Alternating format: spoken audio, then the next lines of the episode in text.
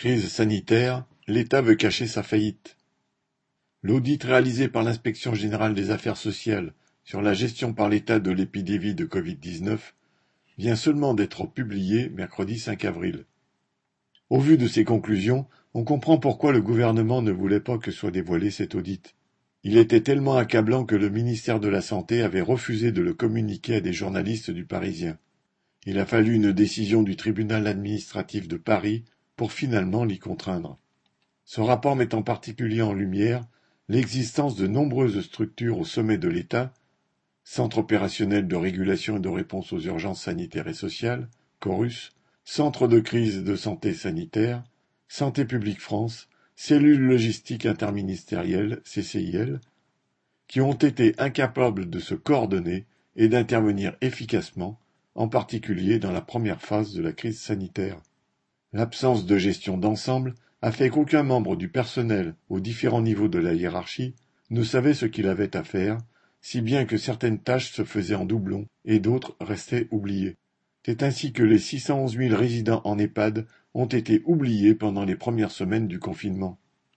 Le personnel des EHPAD a reçu jusqu'à 35 recommandations en deux mois, très souvent contradictoires et pour beaucoup inapplicables. Après les recommandations de l'OMS, la question des masques est devenue centrale. L'absence de coordination entre Santé publique France et la cellule logistique ministérielle nouvellement créée a été en partie à l'origine des retards dans leur livraison. Une des structures a décidé par exemple la mise en place d'une voie maritime pour l'acheminement des masques, ce qui n'est devenu réalité que plusieurs semaines après. Pendant ce temps, la pénurie de masques régnait pour la population et dans les hôpitaux les soignants risquaient leur vie. Dirigées par un personnel formé à mépriser la population, les structures de l'appareil d'État bourgeois ne sont pas préparées à apporter des réponses rapides et efficaces la concernant. En revanche, ce qu'elles savent faire et ont fait avec brio, c'est organiser rapidement la sauvegarde des profits des capitalistes. Il n'y a eu aucun problème pour mettre en place le financement du chômage partiel. Les canaux qui déversent des subventions aux entreprises étaient déjà en place. Aucun problème non plus pour asséner des leçons de morale sanitaire, pour restreindre les contacts familiaux, interdire les moments de convivialité, multiplier les contrôles et faire pleuvoir les amendes. L'arsenal médiatique et répressif était déjà fonctionnel.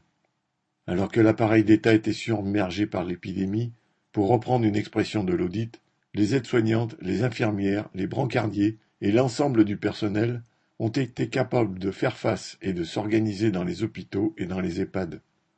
Ces travailleurs, ainsi que tous ceux qui n'étaient pas confinés, se sont démenés dans cette période de crise sanitaire, démontrant qu'ils étaient bien plus responsables et soucieux de la bonne marche de la société que les ministres et les hauts fonctionnaires. Il manque une conclusion à cet audit qui vient d'être publié.